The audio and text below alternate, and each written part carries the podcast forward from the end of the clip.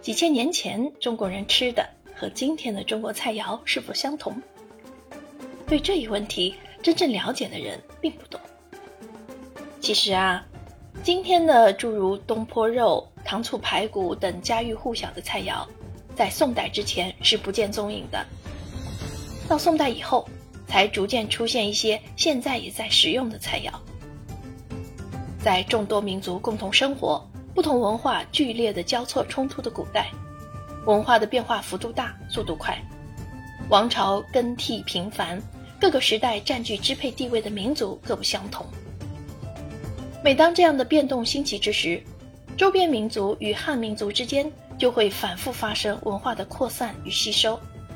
人们的生活模式就会随之发生变化，连带着烹调方式、口味等饮食文化也会发生各种变化。本书以中国的历史演进为主轴，以中国菜肴为主角。带我们探索中华饮食背后的渊源，透过一道道菜肴，品读一个朝代的经济、科技、农业发展程度与文化成就，